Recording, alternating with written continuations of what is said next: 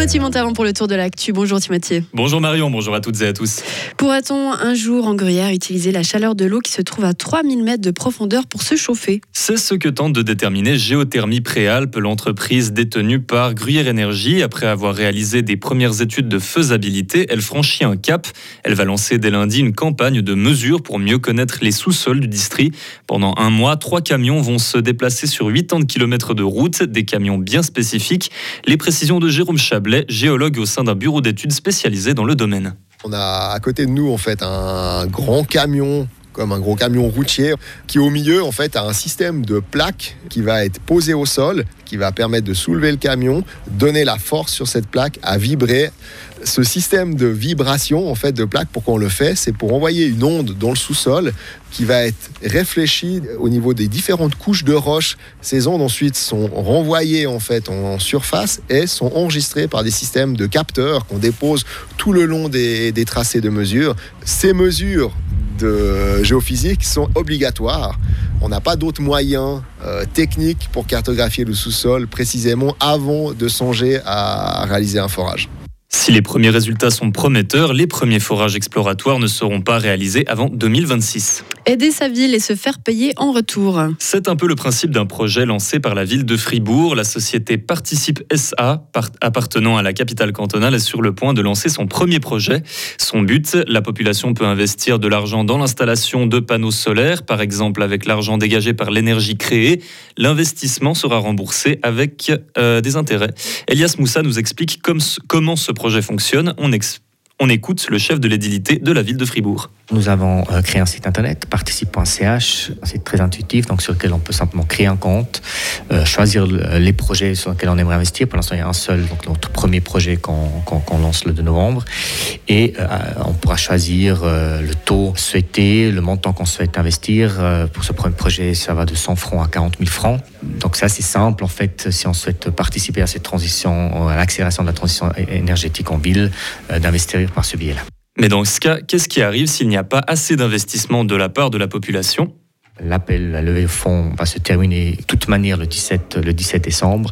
Et s'il devait rester un éventuel solde entre le montant recherché, donc les 220 000 francs, et les montants qui ont pu être investis par nos concitoyennes et concitoyens, alors euh, ça sera euh, Participer ça qui comblera euh, ce, solde. lors de la création de la société, le Conseil général l'a doté d'un capital propre de 800 000 francs, donc la société suffisamment, elle est suffisamment solide pour combler cet éventuel solde qu'on espère bien évidemment le plus petit possible. Ce premier projet dont parlait Elias Moussa est l'installation de panneaux photovoltaïques sur les toits de l'école de la Hetera au Schönberg. Préserver la qualité des sols fribourgeois, c'est la mission que le gouvernement relève désormais avec un nouveau plan de mesure. L'idée principale est de consommer moins de terrain mais d'en tirer plus de ressources et de meilleure qualité. Trois points majeurs, la qualité des sols, l'agriculture et la construction. Les nouvelles actions à mener sont notamment de suivre la qualité des sols via le réseau d'observation des sols Fribourg, l'analyse des sols de la région du Grand Marais ou encore l'élaboration d'un plan pour une meilleure protection des sols sur les chantiers. La Suisse et la France s'unissent contre les réseaux de passeurs et les personnes qui n'ont pas droit à l'asile. La conseillère fédérale Elisabeth Baumschneider et le ministre français de l'Intérieur ont présenté hier un plan d'action qui prévoit plusieurs mesures, par exemple des interventions de la police dans la zone frontalière et des contrôles dans les trains entre les deux pays.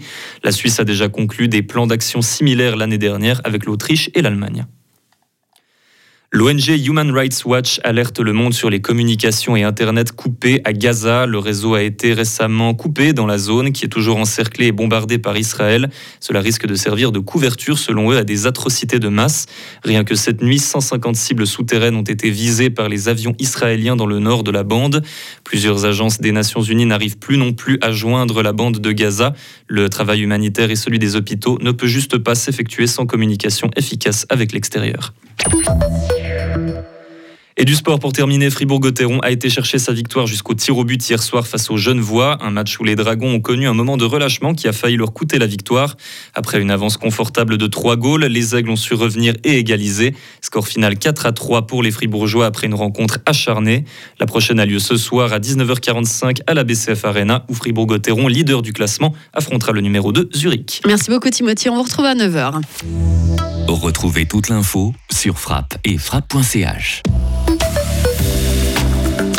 Un ciel euh, ensoleillé ce samedi, malgré quelques passages euh, nuageux. Il fera jusqu'à 15 degrés en pleine. Demain, dimanche, euh, météo relativement bien ensoleillé également, avec toujours quelques passages nuageux, surtout le long du Jura et dans le Haut-Valais. Il fera 15 degrés au maximum. Et puis lundi, de belles éclaircies pour le matin, surtout dans les Préalpes et en Valais. Et puis retour de la couverture nuageuse dès l'après-midi avec des précipitations.